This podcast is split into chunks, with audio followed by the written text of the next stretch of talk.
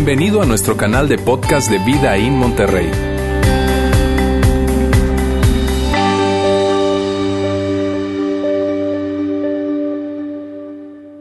Pues muy buenas tardes, tengan todos ustedes. Hoy continuamos con nuestra serie Punto de Partida, una serie que a mí en lo personal me ha encantado, me, está encantando y, y, lo que viene para adelante me tiene muy, pero muy emocionado. Mira, la verdad es que esta serie gira en torno a una sola idea y la idea es que todo tiene un punto de partida, todo, absolutamente todo tiene un comienzo. La fe tiene un punto de partida. Tu fe y la mía tienen un punto de partida, pero la realidad es que no nos detenemos a pensar en eso. Entendemos que todo tiene un punto de partida, pero no nos detenemos a pensar que incluso nuestra fe tiene un punto de partida. Y mira, la realidad es que hubo un momento en tu vida en que tú no creías nada, absolutamente nada. Eras un niño quizá y alguien llegó y te dijo, ten, toma esto, creen esto, y tú lo abrazaste, tú lo creíste. Y quizá esa persona fue tu papá, tu mamá, te llevaron a la iglesia, te llevaron al templo, te llevaron a la sinagoga, qué sé yo, o incluso a lo mejor ahí en casa te empezaron a enseñar un montón de cosas, entonces tú empezaste a creer. Y tú empezaste a creer y creíste en Santa Claus. Tú creíste en el ratón de los dientes. Tú creíste en Jesús. Tú creíste en los santos. Y todo eso en ese momento para ti funcionaba, tenía sentido y funcionaba. Pero llegó un momento en tu vida, quizá cuando estuviste en prepa o en la universidad, en donde había cosas que te habían enseñado tus padres con respecto a Dios y con respecto a la fe. Y hubo cosas que tú veías y que tú estabas experimentando en tu vida y como que no correspondía. Y entonces tú decías, oye, ¿qué onda? Porque había como una brecha. Ah, por un lado está lo que me enseñaron y por otro lado está lo que yo estoy viendo, lo que estoy viviendo en mi vida, lo que estoy viendo a mi alrededor y eso empezó a costarte. Entonces algunas personas, la manera en que respondieron fue, dijeron, ¿sabes qué? Yo voy a seguir creyendo independientemente, yo creo. Y entonces venía gente, cuando tú estabas en preparatoria, universidad, a mí me ocurrió eso, y, llegaba alguien y decía, a ver, a ver, a ver, pero entonces, ¿es cierto que los, los seguidores de Jesús, los cristianos, creen esto o aquello? Sí. A ver, pero entonces, ¿por qué esto y esto y esto? A ver. Y quizá muchos de nosotros dijimos, ¿sabes qué? Está bien, mira, yo sigo creyendo. A mí eso no me mete ruido, yo sigo creyendo. Pero muchos otros lo que experimentamos fue que cuando empezamos a ver esa, e, e, esa enseñanza que, que, nos habían dado desde niños y luego empezar a vivir diferentes circunstancias, vimos que esa brecha era grande y nos costó trabajo creer. Porque decíamos, oye, a ver, es que aquí hay algo que nada más no, no encaja, no, no embona, algo, algo no me, no, no, no me checa. Y entonces quizá en algún momento incluso algunas de esas cosas te parecían hasta contradicciones. Y entonces tú decidiste dar un paso atrás. Y la realidad es esta, mira, yo creo que la mayoría de nosotros, la mayoría de la gente, yo me incluyo en esas personas, la mayoría de nosotros no es como que llegó un día y tú te despertaste, te levantaste de la cama y dijiste, hoy decido no creer, se acabó. No, no fue así. La mayoría de nosotros lo que ocurrió fue que nuestra fe poco a poco, poco a poco se fue desgastando, se fue erosionando. Y entonces había situaciones en tu vida que tú veías esa brecha y entonces tú decías, oye, pero ok, yo, ya estoy en universidad, estoy en, en carrera, este, ya me gradué, ya tengo hijos, estoy tan ocupado que, que no tengo tiempo para pensar en esas cosas. Y cuando tú llegabas a detenerte quizá y pensar un poco, tú veías esa brecha y decías, ¿y luego qué hago con esto? Entonces lo que hemos querido hacer en esta serie, en punto de partida, es tratar de hacernos la pregunta, ¿qué tendría que ocurrir? ¿Qué tenemos que hacer para volver a comenzar con nuestra fe? ¿Qué es aquello que tú y yo tendríamos que hacer para, de una manera como apretar el botón de reinicio? Como cuando reinicias una computadora, el teléfono, lo apagas y lo prendes. Bueno, ¿qué tendría que ocurrir? ¿Qué tipo de preguntas eh, son pertinentes, son relevantes cuando se trata de, de que nosotros descubramos o tengamos un punto de partida en nuestra fe como adultos? Porque una cosa es la fe como niños, pero como adultos, ¿qué tendríamos que hacer? Entonces, toda la serie ha girado en torno a eso. Y, mira, la verdad es esta, que si tú llegaste hoy por primera vez, haz de cuenta que llegaste así como que a la mitad de la película. Llegaste un poquito tarde, pero no pasa nada, porque tú puedes escuchar los mensajes anteriores y todos los mensajes de las diferentes series que tenemos en nuestra página web, que está aquí en pantalla, www.vidainmty.org diagonal mensajes. Ahí tú puedes ponerte al día con esta serie y puedes escuchar también en nuestro canal de podcast todas las series que hemos tenido desde que comenzamos como iglesia, ahí, ahí están. Entonces, hoy lo que vamos a hacer es, vamos a hablar acerca de el papel de las reglas. El papel de las reglas. ¿Qué, qué onda con las reglas? Porque mira, la verdad es esta, que no importa de qué religión estemos hablando, podríamos asumir todos nosotros que, que todas las religiones tienen un montón de reglas, ¿no es cierto? Y, y la realidad es que no importa dónde tú explores, te vas a topar de una manera con que hay reglas. Entonces, por eso es que tú y yo descubrimos que están los cinco pilares del Islam, están los diez mandamientos, está el sermón del monte, y ahí está. Y lo curioso de eso es que las reglas nosotros no las ponemos, alguien más las puso. Y habrá alguien que diga, no, no, no, yo quiero inventar mi religión y voy a poner mis reglas. Bien, pues buena suerte. Pero la realidad es que, hablando de las religiones más grandes del mundo, las reglas ya están, de alguna forma están colocadas. Incluso si hay alguien acá que, ha explorado e, esa onda del oriente, eh, el budismo y todo eso, aún en ese tipo de, religiones hay reglas, hay principios que tú tienes que seguir para escalar de nivel y experimentar el nirvana, que es la nada. Bueno, tú tienes que seguir ciertas reglas. Entonces, hoy la pregunta es, bueno, ¿qué onda con las reglas? O sea, ¿para, para qué nos sirven las reglas? ¿De qué se trata todo esto? Porque mira, la verdad es que cuando tú y yo eh, estamos explorando la fe y estamos arrancando, tenemos un punto de partida con nuestra fe, la pregunta está ahí. ¿Qué onda con las reglas? Porque siendo bien honestos, las reglas están y tú y yo de alguna manera nos rebelamos contra las reglas. Es contra lo que luchamos, contra lo que peleamos, nos topamos con las reglas y decimos, no, ¿sabes qué? Esto mm, no, las reglas me parecen muy pesadas, las reglas me parecen una losa, me, parecen algo que no, yo, yo, nos resistimos a ello. Yo sé que no tenemos que levantar las manos, pero yo creo que podríamos decir que todos nosotros hemos resistido las reglas. Y mira, no importa si tú vienes de un contexto católico o un, o un, contexto evangélico, los que somos seguidores de Jesús tenemos también nuestras propias, nuestras propias reglas, ¿no? Yo crecí en un ambiente presbiteriano, que es una de las denominaciones de los evangélicos, y teníamos como nuestras propias reglas, ¿no? Y hasta veíamos a veces a, otros, los bautistas o los metodistas, y pensábamos que ellos no tenían suficientes reglas, porque ellos sí bailaban y tomaban y toda la cosa, y nosotros ahí... Mm". Entonces, había esa cosa, no, ellos, o sea, luchamos con las reglas. Pero te digo todo esto porque entonces lo que quiero contestar hoy, lo que quiero que juntos veamos hoy es, ok, cuál es el papel de las reglas, porque hay algo que ocurría, no importa si vienes de un contexto católico o si vienes de un contexto evangélico, la realidad, los seguidores de Jesús teníamos nuestras propias reglas y lo que sí ocurría, no importa de dónde vengas, es que tú te sentías mal. Tú y yo con las reglas nos sentíamos mal porque no podíamos cumplir con las reglas. Vez tras vez tras vez nos topábamos con las reglas. Entonces, hoy lo que queremos contestar es, ¿cuál es ese papel de las reglas? ¿Cómo es que, que hay una correspondencia entre lo que se supone que debo hacer? ¿Y hay alguna relación, hay alguna conexión con mi relación con Dios y las reglas? Entonces, eso es lo que, lo que hoy vamos a estar hablando. Y para, para hacer eso, yo quiero que veamos esto, que donde hay reglas, se asume que hay una relación. Donde quiera que haya reglas, se asume o se establece que existe algún tipo de relación. No importa si es en lo laboral, no importa si es a nivel de gobierno, no importa si es en, en una religión, pero donde donde hay reglas se asume que hay algún tipo de relación. Si tú tienes que rendirle cuentas a alguien, es porque tú tienes algún tipo de relación con esa persona. Entonces, para ponernos a todos en el mismo canal, yo coloqué o inventé tres categorías o tres modelos que nos pueden servir a, que juntos vayamos explorando cuál es el papel de las reglas y nuestra relación con Dios. Entonces te comparto dos, estos primeros dos, que es el modelo de la familia y el modelo del club. El modelo de la familia nos dice lo siguiente. Nos dice que tú y yo nacimos en una familia y por lo tanto nos colocan reglas, establecen reglas, nuestros padres colocaron reglas para nosotros. No nos colocaron reglas para que llegáramos a ser parte de la familia, sino que como ya éramos parte de la familia, nuestros padres establecieron reglas para nosotros.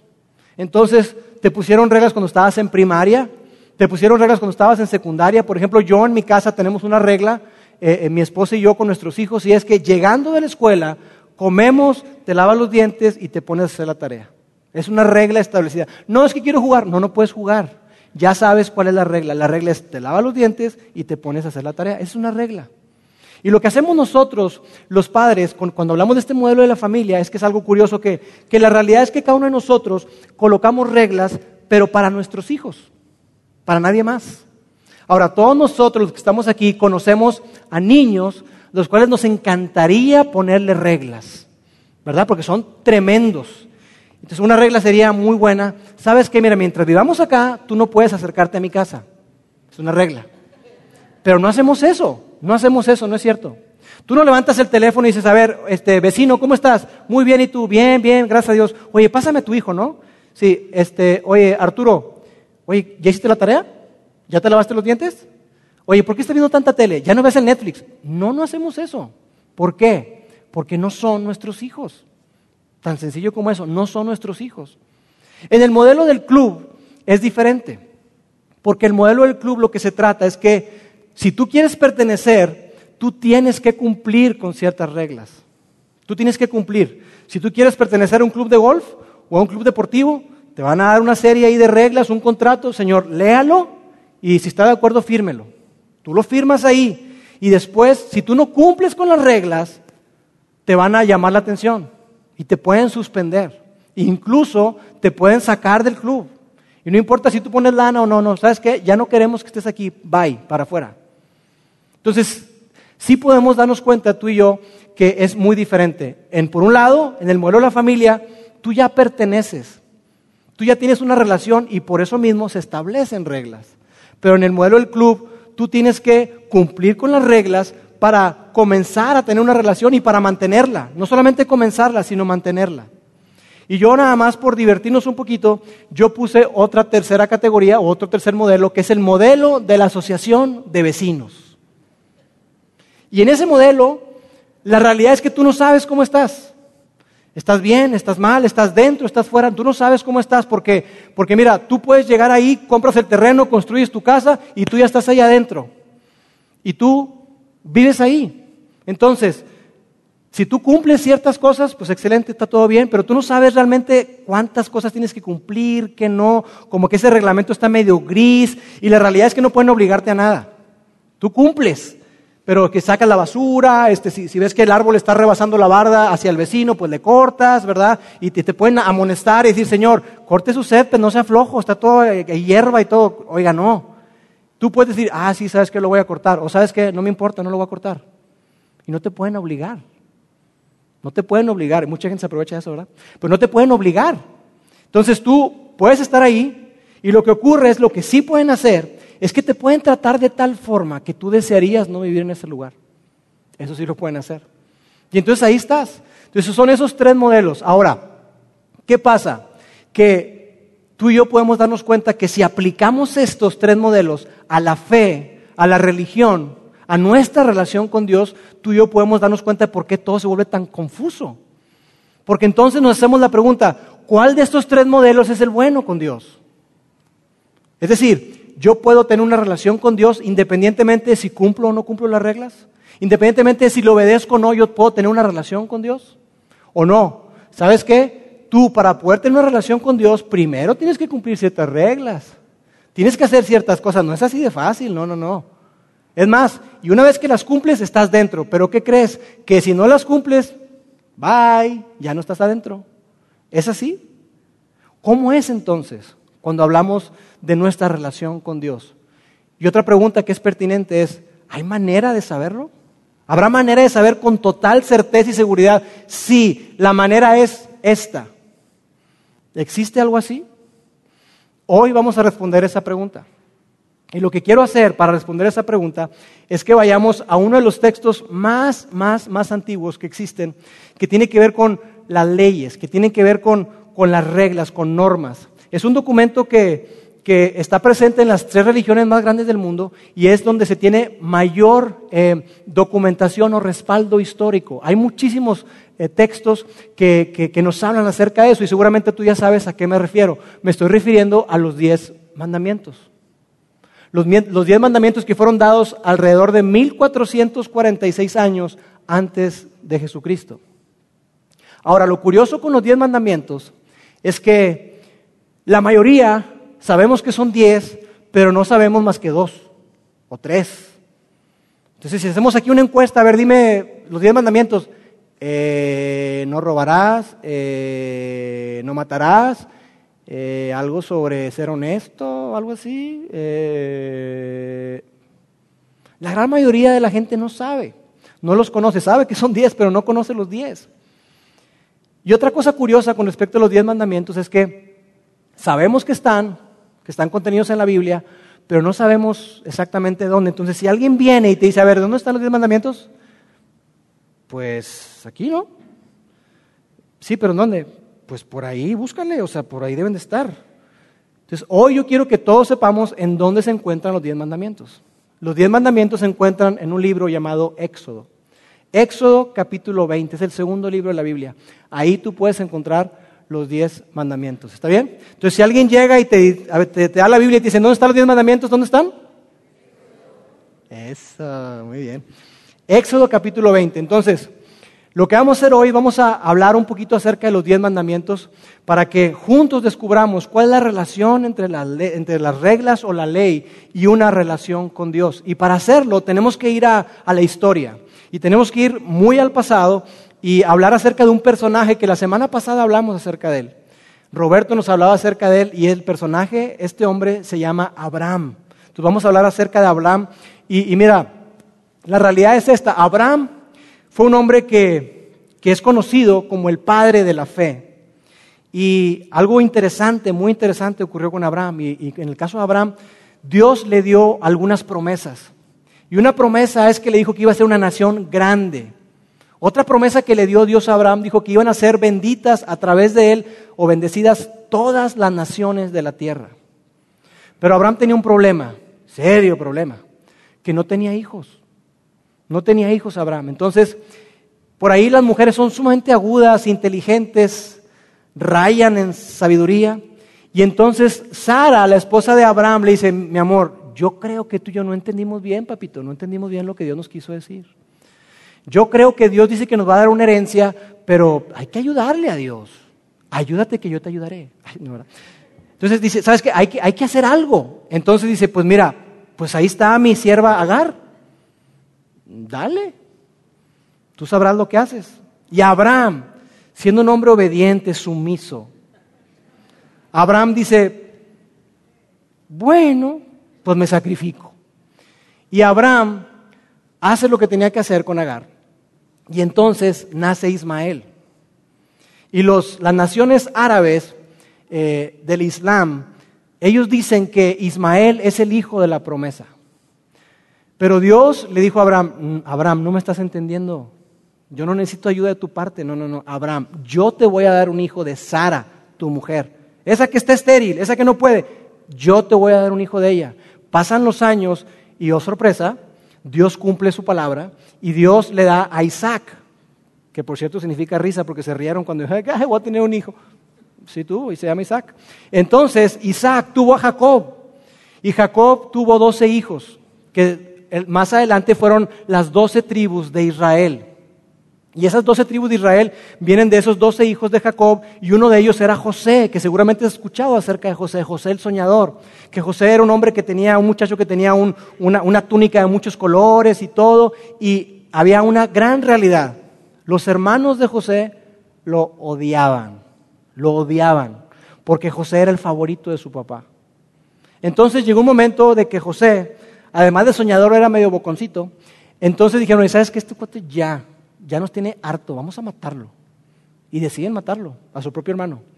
Pero entonces uno dice, oye, no, este, eh, no hay que ser tan gachos. Pues, eh, mira, mira, va pasando un, carruaje. ¿Qué tal si lo vendemos y hasta hacemos dinerito?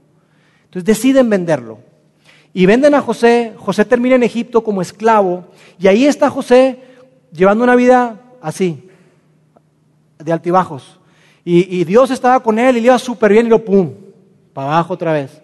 Y en prisión y todo. Y así estuvo José batallando bastante. Pero finalmente José termina siendo el primer ministro del imperio más importante de esa época, que era Egipto.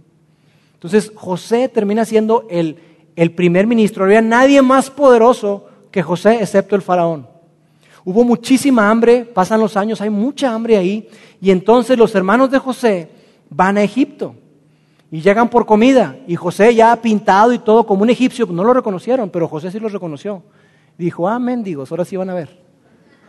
No, no es cierto. José los vio y se echó a llorar. Y José los perdonó. José los perdona y dice, mira, ¿sabes qué? Ustedes pensaron algo muy malo para mí, pero mira, Dios permitió esto para ver todo esto que está ocurriendo.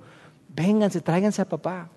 Tráiganse papá, vénganse para acá porque aquí hay mucha comida, aquí hay mucho territorio, aquí hay muchísimas cosas, aquí podemos establecernos, vénganse para acá. Entonces llegan y se establecen ahí en, Egipto, perdón. Se establecen en Egipto y, y lo que ocurre es que estando viviendo ahí, los judíos pues empiezan a prosperar bastante y además de prosperar se multiplicaban como conejos. Pam, pam, pam, pam, pam. Entonces empieza a haber muchos, muchos judíos y los egipcios dicen, oye, ¿qué onda? ¿Qué está pasando? Oye, tenemos que hacer algo, porque si no detenemos esto se nos va a salir de control. Y se levantó toda una generación y un faraón que no conocía todo lo que José había hecho por ellos, que los había librado de, haber este, estado en la ruina. No sabían. Y ellos tomaron una decisión, una gran decisión, y la decisión fue hacerlos esclavos. Entonces los judíos empiezan a vivir en esclavitud. Y pasa una generación, y pasa otra generación, y otra generación, y otra generación. Y durante 400 años, 400 años. Nosotros como mexicanos tenemos poco más de 200 años de nuestra independencia. Imagínate, 400 años de esclavos. Ellos no conocían absolutamente nada más que la esclavitud.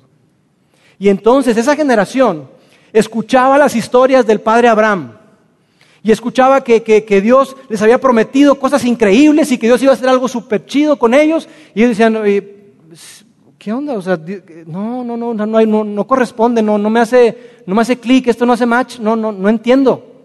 Entonces ellos empiezan a perder la esperanza.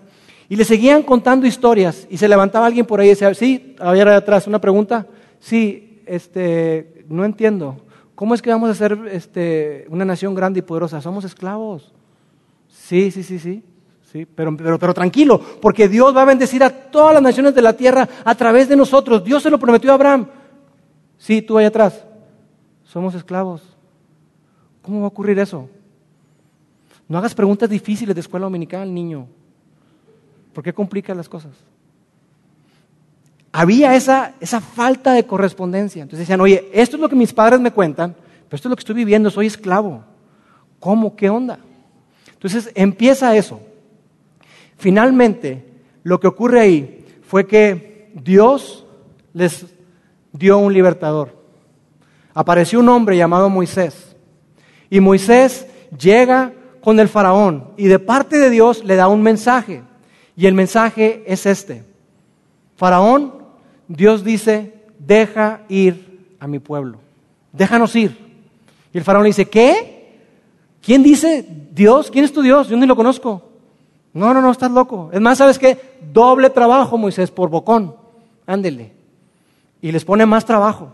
Y el pueblo perdió totalmente la esperanza. Y en ese momento, Moisés le dice, ¿sabes qué? Ok, bueno, vamos a ver qué es lo que pasa. Y entonces Dios le dio algo increíble a Moisés, que a través de él la naturaleza se volvió literalmente loca.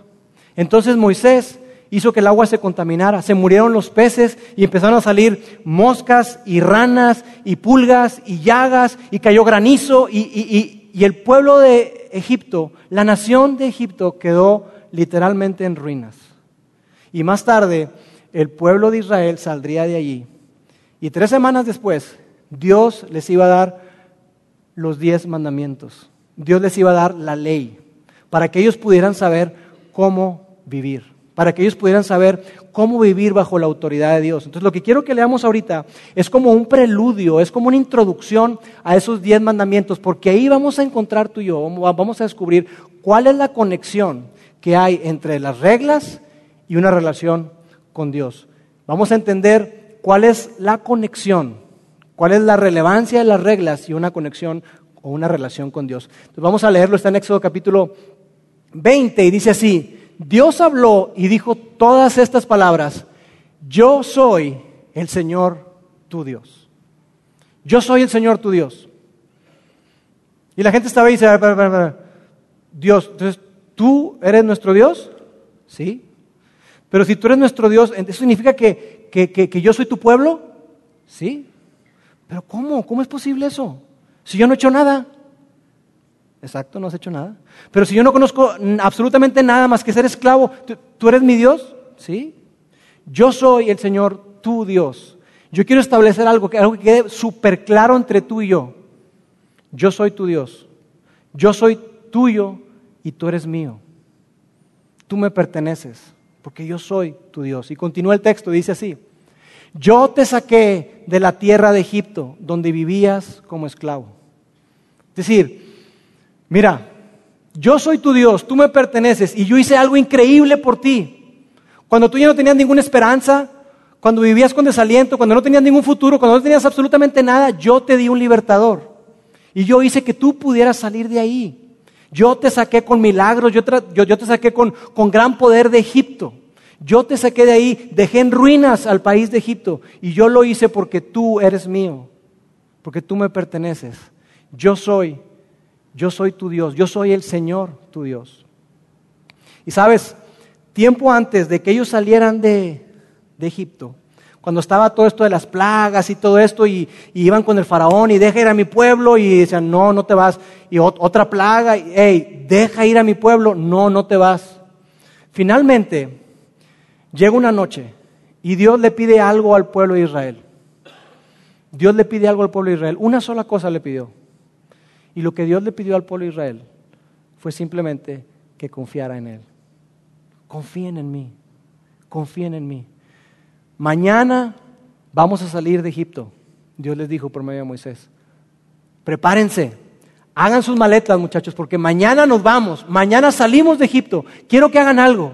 Quiero que ustedes preparen una cena. Quiero que maten un cordero y quiero que hagan algo que, algo que ustedes ya están acostumbrados a hacer. Matan un cordero y se comen una rica comida, pero quiero que hagan algo diferente esta vez. Yo quiero que ustedes tomen la sangre de ese cordero y quiero que la embarren, quiero que la apliquen en el poste y en el marco de su puerta, de ahí de su casa. Quiero que hagan eso. Quiero que le pongan la sangre del cordero. Y quizá el pueblo decía, pero qué asco, ¿qué es eso? Hey, confíen en mí, confíen en mí. Pero ¿para qué sangre? O sea, ¿qué va a pasar? Hey, confíen en mí. Oye, ni al caso que le pongan, confíen en mí. Yo voy a hacer algo milagroso, confíen en mí, pueden confiar en mí. Y lo que ocurrió fue que ellos se prepararon, cenaron al cordero, y esa noche llegó el ángel de la muerte. Dios mandó el ángel de la muerte. Y entró a todas las casas donde había primogénitos. Y hubo muerte en Egipto. Excepto en las casas donde estaba aplicada la sangre del cordero. El ángel pasó por encima de esas casas vio la sangre y pasó de largo. Eso fue lo que ocurrió. Y esto fue antes de la ley, antes de los mandamientos, antes de las reglas. Dios libró a su pueblo por la sangre del cordero que fue aplicada a las casas. Y desde entonces los judíos celebran la Pascua. Y cuando celebran la Pascua no están celebrando los diez mandamientos, no están celebrando eso. Están celebrando ese hecho, esa invitación de Dios para ellos, donde les dijo, hey, confíen en mí, confíen en mí, pueden confiar en mí. Si ustedes confían en mí, van a ver mis milagros y van a ver cómo yo los voy a sacar de aquí. Y efectivamente, después de esa noche, al día, a la mañana siguiente, el faraón manda llamar a Moisés. Dice, Moisés, toma tu pueblo y váyanse. Tomen sus cosas. Si quieren llevarse algo de aquí, Llévense lo que quieran, pero por favor, lárguense. Váyanse. No los quiero volver a ver aquí.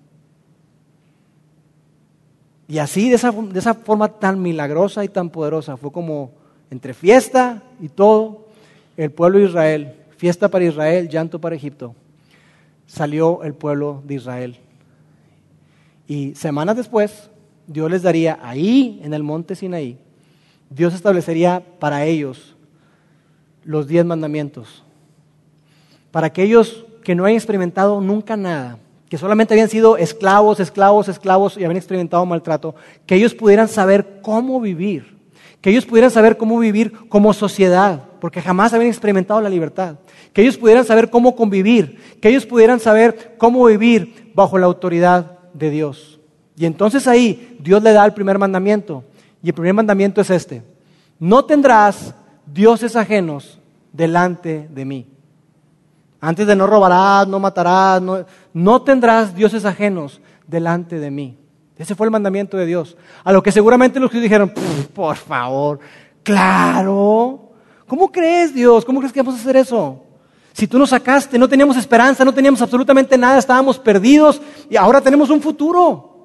Ahora mis hijos tienen un futuro, mis, mis nietos tienen un futuro. Tú nos diste un libertador, nos sacaste de ahí, dejaste a Egipto en ruinas. ¿Cómo crees que vamos a tener a un Dios ajeno? Ponle cheque ahí, ponle palomita. ¿Qué más tienes?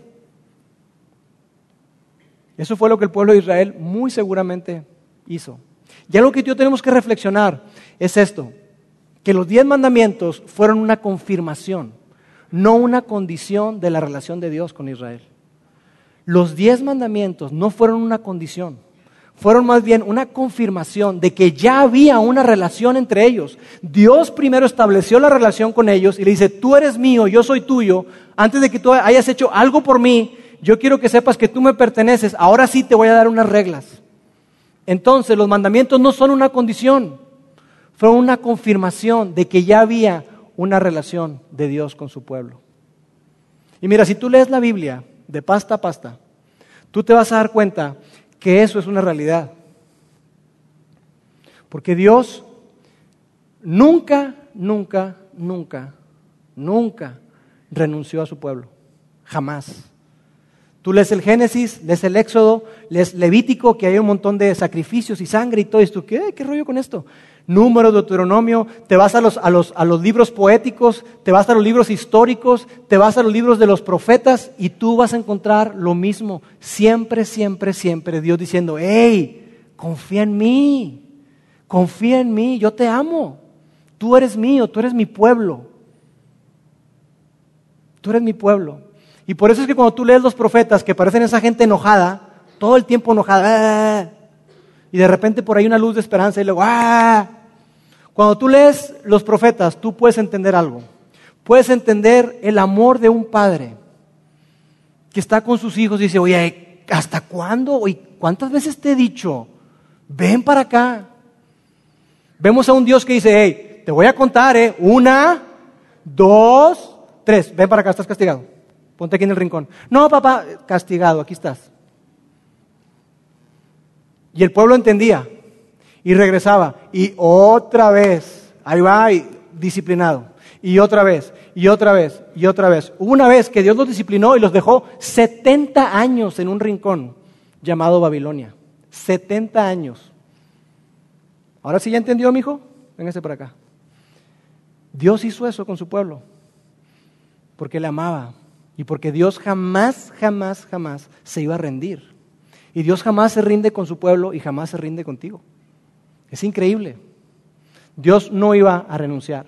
Podemos concluir de todo esto lo siguiente, con Dios la relación precede a las reglas. La relación viene antes que las reglas. Y con Dios, Él elige el modelo de familia en vez del modelo del club. Siempre. Tú puedes comprobarlo, puedes leerlo. Con Dios la relación siempre va a estar más, siempre va a ser más importante que las reglas. Y las reglas jamás serán una condición para poder entablar una relación con Dios. Tú ya eres parte de su familia y por lo tanto Él te establece y te pone reglas, no para fastidiarte, no para amargarte la fiesta, como decimos, sino porque te ama, porque nos ama. Eso es lo que tú y yo podemos, podemos entender. Ahora, Dios así fue con Israel y con Israel entendemos que hay un común, nos sirve como un marco de referencia. Israel nos sirve como un marco de referencia y la pregunta es, ¿así es Dios con nosotros también? ¿O solamente con Israel? ¿Cuál es el papel de las reglas? El papel de las reglas es este. Las reglas son una confirmación, no una condición de una relación con Dios. Pero ¿qué tal si Israel no es nuestro marco de referencia? ¿Qué tal si Israel, la manera en que Dios trató a Israel no es sino la excepción? ¿Qué tal si Dios tiene favoritos? ¿Qué tal si Dios dijo, mira, ¿sabes qué? No, hombre, yo vi con agrado a Abraham. Abraham, qué bárbaro. Eres increíble, Abraham. Yo te escogí a ti porque me caíste muy bien, Abraham. Tú y yo estamos chido. Israel también, estamos bien. Los mexicanos, los latinos, mm, no me caen tan bien me inclino al lado de Trump. Imagínate que Dios hubiera hecho eso. ¿Acaso Dios hace eso con nosotros? ¿Dios tiene favoritos entonces? Y ese, ese plan de Dios ¿Era entonces solamente para Israel? Yo quiero que juntos veamos lo que ya mencionamos, la promesa de Dios a Abraham. Génesis 18, 18. En él, en Abraham, serán benditas todas las naciones de la tierra. Todas. Después, a través del profeta Isaías, dice lo siguiente, yo te haré, hablando de Israel, yo te haré luz para los gentiles, eso somos tú y yo, los que no somos judíos somos llamados gentiles. Yo te haré luz para los gentiles y llevarás mi salvación a los confines de la tierra. Es decir, Israel, yo voy a hacer de ti como una lámpara, como un reflector, para que todos puedan verme a mí. Cuán increíble soy yo. Y para que todos puedan conocer mi salvación. El plan de Dios por más increíble que parezca, nunca estuvo limitado a Abraham. El plan de Dios nunca estuvo limitado a la nación de Israel, por más increíble que sea Israel. El plan de Dios siempre fue algo para toda la raza humana, para absolutamente todos, y en eso estamos tú y estoy yo. Y por eso no es sorpresa, o no debería sorprendernos, que 1500 años después de los diez mandamientos apareció otro hombre llamado Jesús. Y Jesús, cuando aparece en escena, Él no llegó demandando nada. Él no llegó y, pegó una lista de cosas, pa, mira, aquí está todo lo que tienes que hacer, cumplan con eso y luego hablamos. No. Jesús, así como pasó con Moisés, hizo que la naturaleza se volviera loca. Y entonces paró el viento, calmó la tempestad, resucitó muertos, dio vista al ciego, levantó paralíticos, Milagro tras milagro, tras milagro, tras milagro. Y la gente que estaba cerca de él le tenía miedo.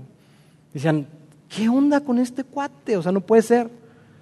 Porque dice que nadie hablaba y nadie hacía las cosas con semejante autoridad como él. Y apareció Jesús y ¿sabes lo que dijo? Confíen en mí. Confíen en mí, pueden confiar en mí. Síganme. Hey, tú, sígueme. Hey tú, la mujer sorprendida en adulterio, sígueme. Hey tú, cobrador de impuestos, que la gente te ve como lo peor de lo peor de lo peor, confía en mí, sígueme. Dios, a través de Jesús, reclutó a esa clase de personas. Y por eso es que Juan, el amigo de Jesús, el discípulo amado, ese que lo vio alimentar a los cinco mil, ese que lo vio hacer milagros increíbles, ese que lo vio morir y que estuvo ahí en la cruz y que Jesús le encargó a su mamá, a María. Ese Juan, en quien Jesús confió, que vio morir a Jesús y resucitar y que comió con él después de haber estado muerto, él escribió lo siguiente en su evangelio y quiero que juntos lo leamos. Dice así, pero a todos los que lo recibieron, hablando de Jesús, a todos los que lo recibieron, a los que obedecen, a los que siguen las reglas, a los que se portan bien, a los que cumplen así, pero al pie de la letra. No, dice a los que qué? A los que creen, a los que creen en su nombre, les dio la potestad, les dio el derecho, les dio la autoridad, les dio la facultad, la capacidad de ser hechos miembros del club, miembros de la asociación de vecinos no. Hijos. Les dio la capacidad, la potestad de ser hechos hijos de Dios. Porque con Dios siempre ha sido así. La invitación de Dios siempre ha sido la misma. Hey, confía en mí. Tú me perteneces y yo he dado todo por ti. Y por eso cada cosa que yo te pido, cada regla que pongo, no es para fastidiarte, por supuesto que no. Yo te amo, yo quiero lo mejor para ti. Por eso es que te pongo lineamientos para cuidarte, para protegerte. Y por eso es que cuando tú no sigues mi voluntad, yo te voy a disciplinar, por supuesto que sí, porque te amo. Si no te amara, no te disciplinaría. Y por eso es que Dios nos da una segunda y tercera oportunidad, porque Dios es el Dios de gracia, un Dios increíble. ¿Cuál es el papel de las reglas? Que las reglas jamás serán una condición para tener una relación con Dios, jamás. Las reglas son una confirmación de que ya tenemos una relación con Dios, pero jamás serán una condición. Para terminar el día de hoy, cada semana terminamos con una pregunta, una reflexión, algo en lo que queremos que tú estés masticando, digiriendo, reflexionando, pensando durante la semana. Y lo que quiero que pienses esta semana es la siguiente pregunta, y que la discutas ahí o la que la comentes con tus amigos, ahí en el camino a, la, a, la, casa para comer o lo que sea, en tu grupo de vida. Y la pregunta es esta, al crecer, ¿sentiste, y la palabra sentiste está en amarilla con toda intención, aquí no está hablando de que si tú sabías, sabías, reconocías, no, no, no, no, sentiste, ¿cómo te sentiste? Mientras tú crecías, ¿tú sentiste que la religión estaba basada en el modelo de la familia? ¿El modelo del club? ¿O el modelo de la asociación de vecinos? ¿Cómo te sentiste mientras tú crecías? Cuando hablabas de tener una relación con Dios, ¿con cuál te identificaste más? ¿Con el modelo de la familia? Es decir, ¿yo soy parte de la familia de Dios? ¿O no? Yo tengo que cumplir y me tengo que mantener cumpliendo y esforzándome y ahí voy y, y tuve un excelente día y luego me fue súper mal, ahora sí yo creo que ya estoy fuera. O la verdad es que no tengo ni idea de cómo estoy. A veces me siento bien, a veces mal y pues mira, creo que porque por ser estar en el planeta Tierra, pues ya de alguna manera estoy relacionado. ¿Cómo te sentiste tú al crecer? ¿Cuál ha sido tu experiencia con respecto a eso? Quiero que pienses en eso durante esta semana, lo discutan, lo compartan en sus grupos y que bueno que podamos seguir avanzando porque la siguiente semana va a estar increíble. Permítanme orar. Dios, gracias Padre porque eres un Dios bueno, un Dios que, que nos da mucho más de lo que nosotros imaginamos. Gracias Dios porque tú extiendes tu gracia, tu amor y tu perdón para nosotros. Y gracias Señor porque nos enseñas a través de estos textos tan antiguos que cuando se trata de relacionarnos contigo jamás ha sido a través de las reglas.